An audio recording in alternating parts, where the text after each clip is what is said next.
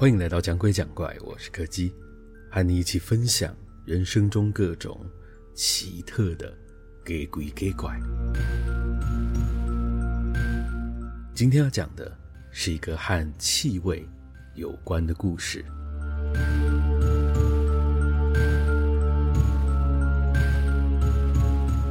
我自己并没有什么特别的感觉，也不是身边的所有人，或是每天都会提到这件事。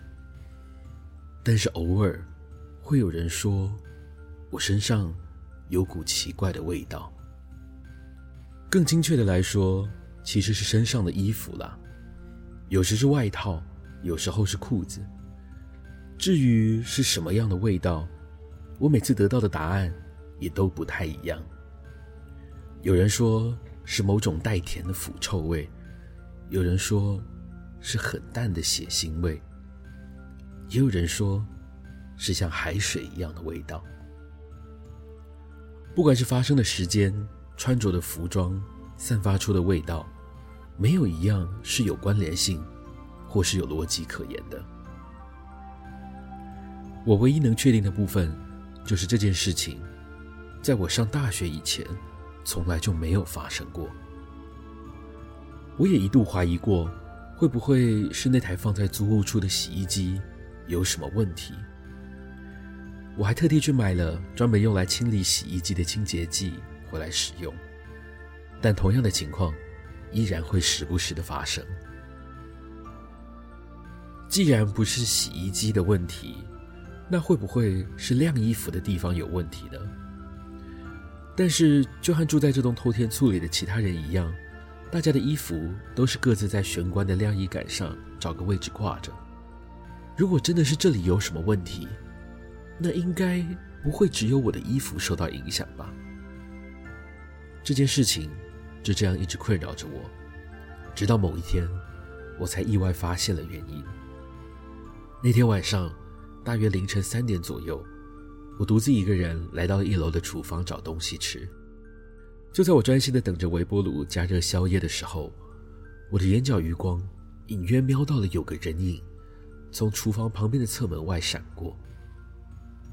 这原本其实不是太奇怪的事，以这栋偷天厝的格局来说，除了后方通往后院的后门和通往玄关的正门之外，也可以经由厨房的侧门出去的这一条小通道，通往前厅。还有后院这两个地方，只不过现在时间已经是半夜了，外面也没有开灯，其他住户理论上是没有理由出现在那里的吧？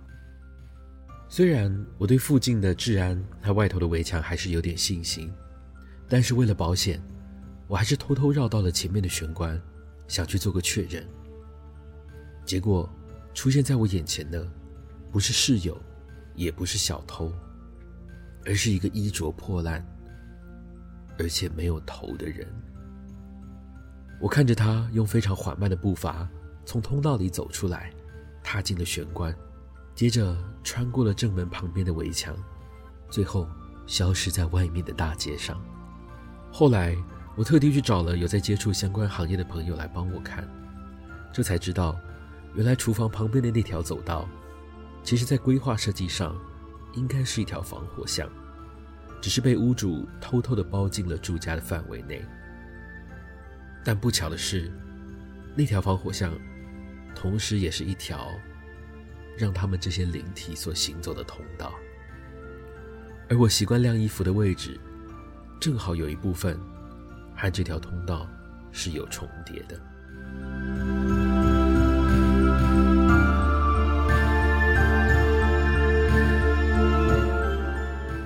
今天的故事就到这里告一个段落了。如果喜欢我们的节目，别忘了收听每周四的更新。我是柯基，我们下次见。